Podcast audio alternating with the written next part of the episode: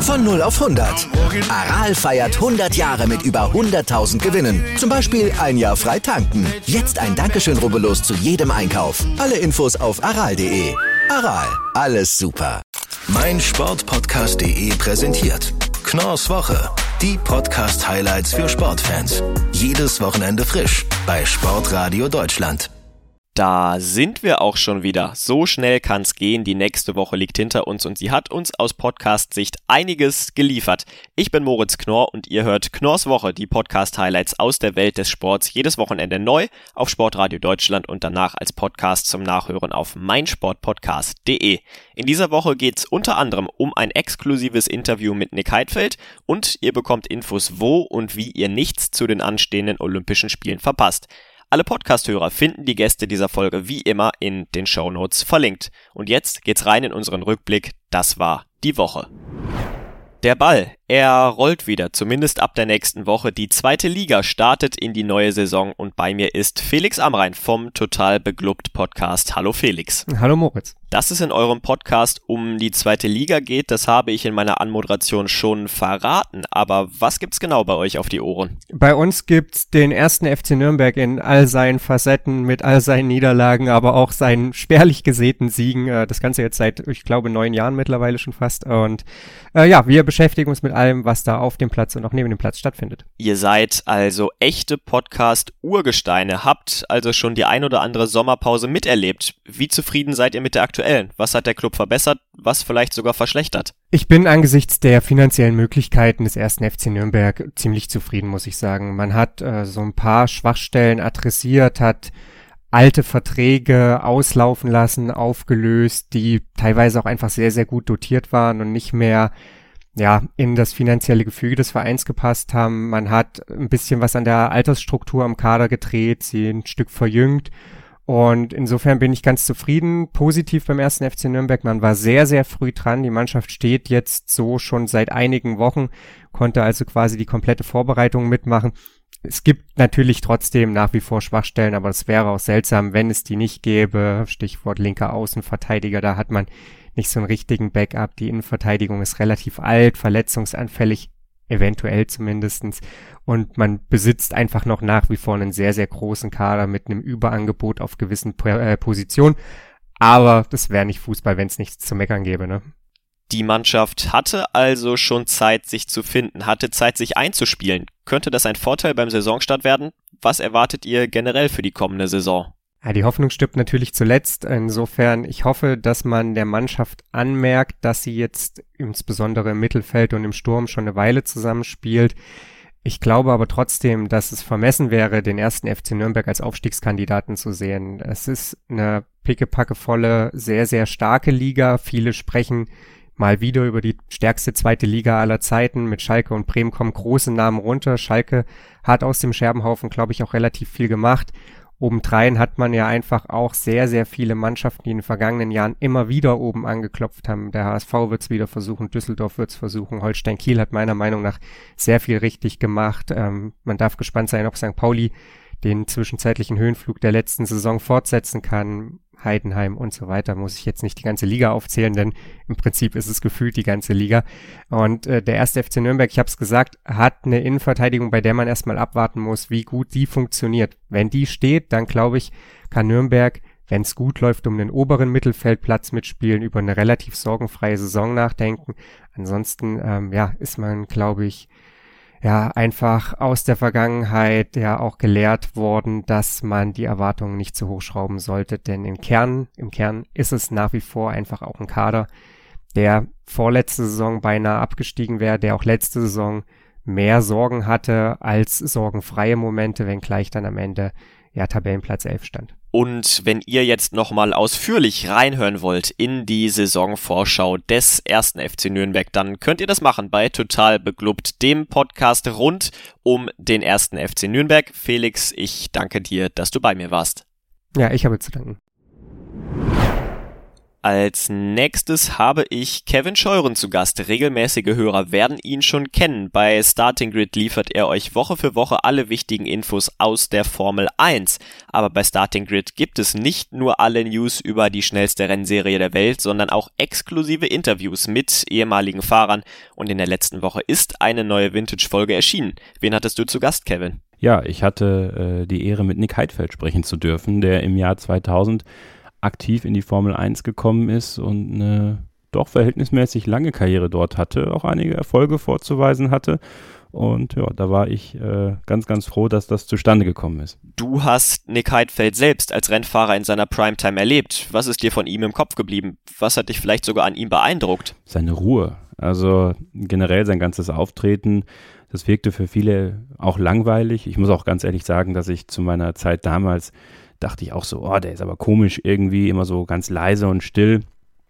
Und wenn ich das heute so im Nachhinein sehe und auch nach dem Gespräch mit ihm, dass das alles so bedacht war, was er da gemacht hat. Ähm, unglaublich schnell, er hieß nicht umsonst Quick Nick. Also der war richtig fix unterwegs und konnte halt in den Momenten, wo er zuschlagen musste, auch zuschlagen. Das hat mich damals schon beeindruckt, dass er dann, wenn er, wenn er mal da sein konnte und da sein musste, auch da war. Und das konnten nicht viele, das konnten nicht alle. Und das war eine absolute Fähigkeit von ihm. Und ja, er durfte mit Traditionsteams arbeiten wie, wie BMW, wie McLaren. Also das ist schon, das ist schon eine gute Karriere gewesen, die er da hingelegt hat und auch äh, was er mitgebracht hat an Fähigkeiten, ist beeindruckend. Er hat also definitiv viel zu erzählen, aber klär die Hörerinnen und Hörer vielleicht mal ganz kurz auf. Worum geht's im Vintage-Format eigentlich? Über was sprecht ihr genau? Also Vintage als, als Format, da geht es um den, den Fahrer in seiner Zeit in der Formel 1. Also wir schauen natürlich auch so auf die Anfänge seiner Motorsportkarriere zurück, aber der Hauptfokus liegt auf der Zeit in der Formel 1, die er aktiv hatte. Wir haben sehr, sehr viel darüber gesprochen, warum es nicht bei McLaren wirklich geklappt hat mit seinem Cockpit. Da war er ja lange Testfahrer und ist dann ja über viele verschiedene Teams dann irgendwann immer wieder zu sauber gekommen und auch die Zusammenarbeit mit BMW hat sich dann entwickelt. Und das war so der, der Hauptschwerpunkt. Also wirklich dieser, diese Zeit in seiner Formel 1-Karriere, die schon 97 im Grunde genommen begann, als er Testfahrer bei McLaren wurde, bis hin zu seinem Karriereende 2012 in der Formel 1. Wirklich das alles mal abzuarbeiten, die verschiedenen Stationen so ein bisschen zu beleuchten, was ihn erfreut hat, was ihn enttäuscht hat und auch so ein bisschen zu verstehen, wie die mentale Arbeit, das war auch äh, ein ganz, ganz tolles Element in diesem Interview, schon damals ganz, ganz wichtig war, auch für ihn. Und ich kann wirklich jedem Formel 1-Fan, der diese 2000er erlebt hat, äh, wo wir natürlich alle irgendwo ja, Schumi besessen waren, kann ich jedem ans Herz legen, weil es halt einfach auch noch andere deutsche Fahrer gab und Nick Heidfeld äh, ein unterschätzter Fahrer war und äh, er trotzdem jede Menge zu erzählen hat. Und äh, das hat er gemacht. Also es war ein sehr, sehr offenes, sehr, sehr sympathisches Interview mit ihm, was mich sehr gefreut hat. Und ich hoffe, äh, den Hörerinnen und Hörern gefällt es genauso gut wie mir. Jetzt sind solche Interviews ja immer noch mal etwas anderes als normale Folgen. Ist es auch für dich etwas ganz Besonderes, mit solchen Idolen deiner Kindheit sprechen zu dürfen? So nenne ich sie jetzt einfach mal. Ja, natürlich. Also ich glaube, da kann sich keiner von frei machen, wenn er die Möglichkeit hat, mit dem Nick Heidfeld zu sprechen, äh, den man im Fernsehen gesehen hat, auch davor die Vintage-Interviews mit Mario Andretti und Emerson Fittipaldi, die ich ja nicht aktiv erlebt habe, oder Marc Sura. Ähm, natürlich kribbelt's da besonders. Und äh, man weiß auch nie, äh, passt die Chemie zwischen uns, äh, will er was erzählen, kriege ich ihn dazu, was zu erzählen, was erzählt er, ähm, und wie sehr menschelt es in so einem Interview dann auch, weil ich versuche das immer so zu machen, dass es wirklich dann ein Gespräch sein soll, äh, dass er sich wohlfühlen kann, der Gast und ich mich wohlfühle mit ihm und wir uns gegenseitig dann wohlfühlen. Und das hat auf jeden Fall funktioniert. Und ich sage auch immer, am Ende sind es auch nur Menschen. Also ja, wir sagen dann immer, das sind Idole der Kindheit oder das sind Menschen, die in der Formel 1 so viel erreicht haben. Ja, das stimmt. Aber es sind eben nur Menschen und so wollen die auch gesehen werden. Und wenn man das schafft, hinzubekommen, dass sie sich so wohl fühlen, dass es einfach ein menschliches Gespräch wird, dann hat man es, glaube ich, geschafft und mit Nick hat das auf jeden Fall geklappt. Und dieses Kribbeln, was du gerade beschrieben hast, das könnt auch ihr ein bisschen spüren. Hört rein in die neue Vintage-Folge von Starting Grid mit Nick Heidfeld auf meinsportpodcast.de. Kevin, danke, dass du hier warst. Sehr gerne, danke dir. Bevor wir gleich auf die kommende Podcast-Woche blicken, gehen wir einmal ganz schnell in die Werbung.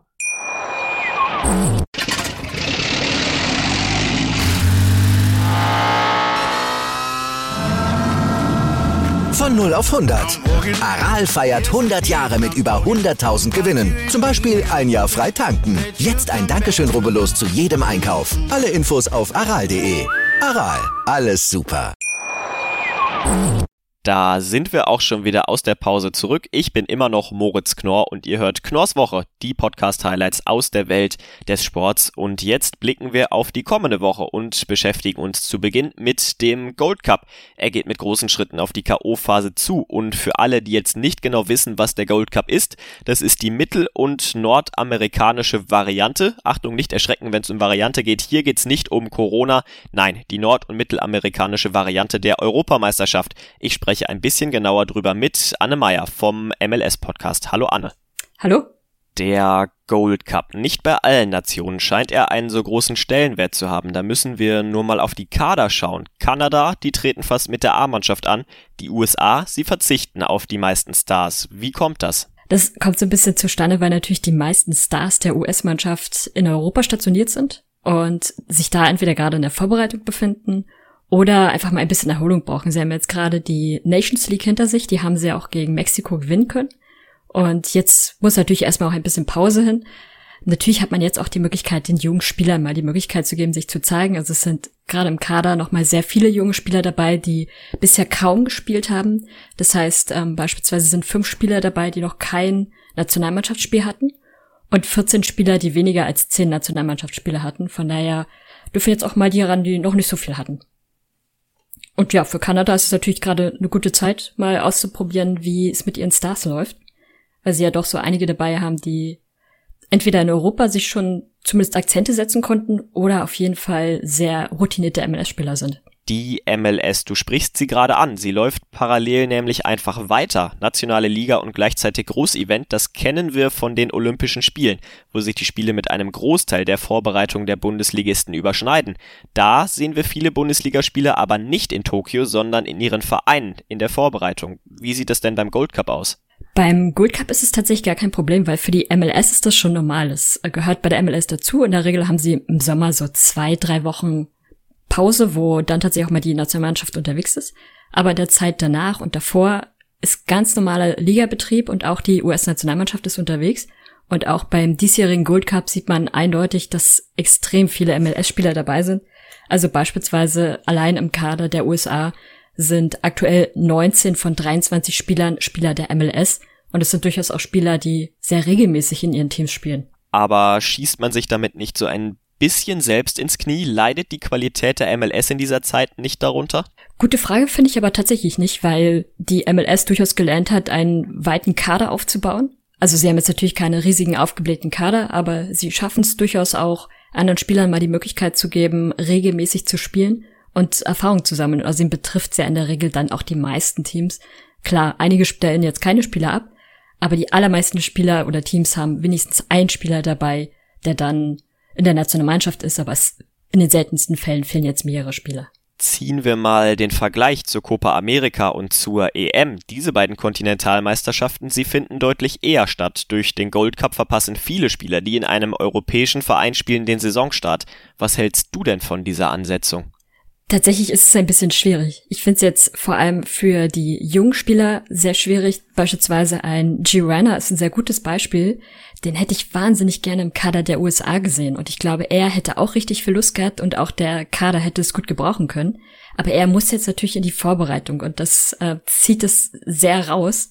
Die Möglichkeiten, dass eben auch diese jungen Spieler mal die Chance bekommen, mehr routinierter zu spielen, vor allem ausgerechnet beim Gold Cup, der ja auch irgendwie die ja so eine Heimtrophäe für die USA sein könnte. Und jetzt in der Nacht zum Montag kommt es zum direkten Duell der beiden Mannschaften, über die wir am Anfang schon gesprochen haben. Kanada gegen die USA. Da geht's zwar nicht so zur Sache wie zwischen den USA und Mexiko, aber trotzdem können wir uns auf eine spannende Partie freuen. Was glaubst du, wer setzt sich durch die erfahrenen Kanadier oder die jungen US-Boys? Also rein statistisch her gesehen müsste es eigentlich die USA machen. Von bisher sechs Spielen haben drei ging an die USA, zweimal unentschieden und ein Sieg ging an Kanada. Aber ganz ehrlich, erstmal ist es egal, weil viel wichtiger wäre es, wenn die USA zum Beispiel im September und im Januar gewinnen, weil da ist dann die Qualifikation für die WM und naja, beim letzten Mal hat es ja nicht so gut geklappt. Damals haben sie nicht gegen Kanada gespielt, sondern gegen ein Team, was noch leichter in Anführungsstrichen ist. Von daher, hm. Und beide haben ja jetzt bisher ganz gute Chancen, doch weiterzukommen. Aber vom Kader her können beide Teams es tatsächlich schaffen. Ich glaube, da kommt es dann wirklich drauf an, wer seine Chancen am besten nutzt, weil beide sehr potenziell interessante Spieler haben. Auch viele junge Spieler und vor allem wird es ein Duell der MLS, weil beide Kader einfach nur mit MLS-Spielern sehr, sehr voll sind. Und wie dieses Duell endet und alle weiteren Infos rund um den Gold Cup und die MLS, die Major League Soccer, bekommt ihr beim MLS Podcast. Danke, Anne. Vielen Dank für die Einladung. Medien und Sport. Darum geht's bei Sprenger spricht Hashtag Media and Sports Persönlichkeiten aus der Welt des Sports im Interview mit Christian Sprenger. Und heute ist Christian bei mir. Nicht als Interviewer, sondern als Interviewter. Hallo Christian. Ja, hallo Moritz, grüß dich. Lass uns über deinen neuesten Gast sprechen. Benny Zander. Am letzten Wochenende dürfte sein Puls etwas höher gewesen sein. Das EM-Finale stand an.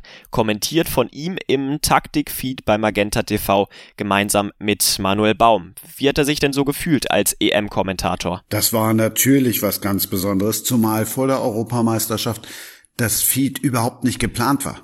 Keiner wusste bei Magenta, wie kommt dieses Taktikfeed an Benny und Manuel Baum haben das so großartig gemacht, dass alle gesagt haben, wow, das wollen wir auch im Finale. Und das hat den beiden auch Spaß gemacht. Wenn wir kurz dieses Taktikfeed, die haben das immer aus der Hintertür Hochkamera alles kommentiert und den Zuschauern dann Dinge erklärt, die Benny dann auch im Podcast verrät, inklusive Notizen, die er sich gemacht hat, also was äh, Manuel Baum ihm diktiert hat, worauf er besonders achten soll. Hochspannend. Benny und Magenta TV. Die Combo, die passt einfach. Er hat die dritte Liga kommentiert, hat Basketball kommentiert und jetzt zuletzt eben auch die Europameisterschaft. Das war etwas ganz Besonderes. Wie waren denn die letzten Wochen so für ihn? Mit Johannes Bekerner, Michael Ballack und Co. Ich glaube, das geht schlechter, oder? Die Wochen waren sehr aufregend für ihn. Benny ist 1989 geboren. Das war so die Zeit, als Johannes B. Kerner mit RAN das erste Mal groß rauskam im Fernsehen, damals bei Sat 1. Also für Benny natürlich was ganz Besonderes. Und er sagt, aber Johannes B. Kerner kam auf mich zu. Das war ganz normal. Michael Baller kannte auch nicht. Wen er kannte aus dem Stadion schon und vom Podcast eben, das war Freddy Bubic. Auch der hat ihm dann so ein bisschen noch den Weg geebnet. Benny sagt, das war toll, das war ein super Erlebnis, das war wie eine große Familie und das hat halt immer Spaß gemacht. Wenn man Benny Zander auf Twitter folgt, dann merkt man sehr, sehr schnell, dass er jemand ist, der Dinge anspricht, der aufmerksam macht, der Haltung zeigt. Hast du ihn auch so wahrgenommen als jemanden, der seine Werte transportieren möchte? Ja, das ist ihm ganz wichtig, weil er sagt, Mensch, ich habe eine Reichweite, eine gewisse, die möchte ich auch nutzen.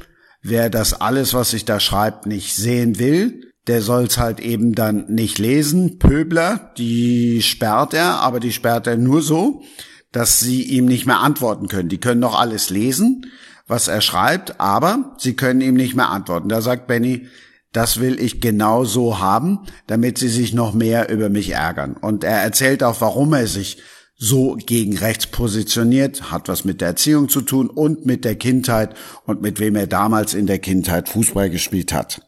Und die ganze Folge gibt's dann zu hören bei Sprenger spricht, Hashtag Media and Sports. Ich danke dir, dass du hier warst, Christian. Sehr gerne.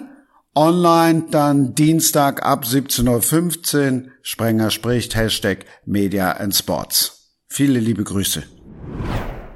Nach dem Großevent ist vor dem Großevent die Europameisterschaft, über die wir gerade noch gesprochen haben. Sie liegt hinter uns, aber schon steht das zweite große Highlight dieses Sportsommers an, die Olympischen Spiele in Tokio. Sie starten in der nächsten Woche und alle Infos bekommt ihr bei Flair der Ringe, dem Podcast zu den Olympischen Spielen auf meinsportpodcast.de von und mit Malte Asmus. Hallo Malte.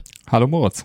Durch die Zeitverschiebung zwischen Japan und Deutschland finden ja einige Wettbewerbe mitten in der deutschen Nacht statt. Wie bekommen die Zuhörerinnen und Zuhörer denn trotzdem alles mit? Wie sieht eure Coverage aus? Man braucht einfach nur mein Sportpodcast.de anwählen, dann wird man bestens informiert. Und morgens bereits ab 7.07 Uhr bei Stand jetzt unserer werktäglichen Update-Sendung, wo ihr über alles Wichtige aus der Sportwelt informiert werdet. Da kriegt ihr dann schon die ersten Ergebnisse aus der deutschen Nacht, also vom japanischen Tag sozusagen. Das ist der erste Bestandteil unserer Coverage. Der zweite ist dann ab 16.16 Uhr .16 jeden Olympiatag. Da kriegt ihr dann unsere Tageszusammenfassung, die große Tageszusammenfassung mit meinem Kollegen Andreas Thies und mir und natürlich der Unterstützung vieler Reporter, Redakteure und der Kollegen vom Sportinformationsdienst SID. Da bereiten wir dann für euch dann den Tag nochmal nach. Und zwischendurch, das ist eine Neuerung bei uns auf meinsportpodcast.de. In allen Podcasts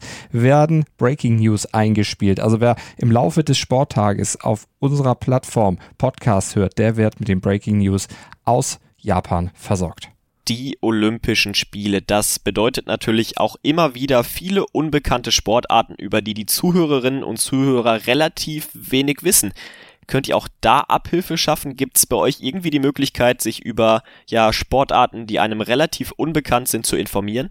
Das können die Hörer sehr gerne bei uns auf der Seite, nämlich schon seit einigen Tagen. Da ist unsere Olympedia-Serie angelaufen, eine akustische Enzyklopädie zu den Olympischen Spielen, zu den Sportarten der Olympischen Spiele. Wir werden in 34 Folgen alle Sportarten, die bei Olympia ausgeführt werden, wo Medaillen vergeben werden, genau vorstellen, mit ihren Regeln, mit ihrer Geschichte, mit ihrer historischen Entwicklung und natürlich auch mit der olympischen Geschichte jeder einzelnen Sportart. Und die sind ja recht unterschiedlich. Es gibt sehr neue, es gibt sehr alte, es gibt manche Sportarten, die mal kurz dabei waren, dann wieder ins Programm genommen wurden. Also es ist für jeden was dabei und ihr erfahrt da ziemlich viel Wissenswertes rund um diese Sportarten. Jetzt gab es ja in der letzten Woche die Entscheidung, dass die Spiele in Tokio ohne Zuschauer stattfinden. Glaubst du, dass die Qualität der Spiele darunter leidet? Es ist natürlich ein ziemlicher Einschnitt. Keine Zuschauer bedeutet auch natürlich keine Stimmung. Das ist für die Athleten schlecht, das ist aber auch für die Fernsehzuschauer schlecht. Nur ist es allerdings so, dass durch die ja schon etwas länger andauernde Pandemie die Sportfans ja auch dran gewöhnt sind, dass es eben durchaus auch mal Geisterkulisse gibt. Von daher ist vielleicht diese Gewöhnung gerade eine Hilfe, dass das bei Olympia nicht als so negativ angesehen wird, wie es eigentlich natürlich ist. Wir sind jetzt von der EM mit Zuschauern verwöhnt gewesen, wobei man auch sagen muss, war jetzt vielleicht auch nicht so sinnvoll, die Stadien da voll zu knallen. Von daher ist die Entscheidung auf jeden Fall, dass in Japan keine Zuschauer zugelassen sein werden, schon die richtige. Ihr wisst jetzt auf jeden Fall, wo ihr euch informieren könnt rund um die Olympischen Spiele, nämlich bei Flair der Ringe, dem Podcast rund um die Olympischen Spiele. Einfach in eurem Podcatcher der Wahl abonnieren, dann bekommt ihr alles mit und auch Olympedia, das Podcast-Lexikon zu jeder einzelnen Sportart, das findet ihr unter Flair der Ringe. Malte, ich danke dir, dass du hier warst. Und dann sind wir auch schon wieder am Ende der heutigen Folge angelangt. Ich danke euch, dass ihr eingeschaltet habt, dass ihr zugehört habt. Ich wünsche euch noch ein schönes restliches Wochenende. Ich hoffe, ihr seid auch in der nächsten Woche wieder am Start. Macht's gut. Bis zum nächsten Mal. Ciao.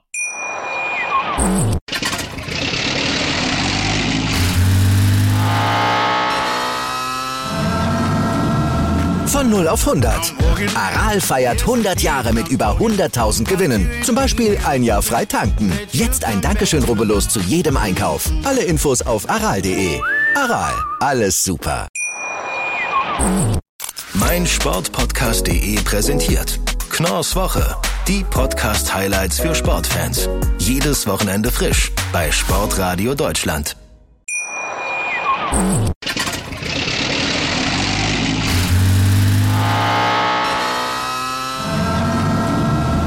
0 auf 100. Aral feiert 100 Jahre mit über 100.000 Gewinnen. Zum Beispiel ein Jahr frei tanken. Jetzt ein Dankeschön, rubbellos zu jedem Einkauf. Alle Infos auf aral.de. Aral, alles super.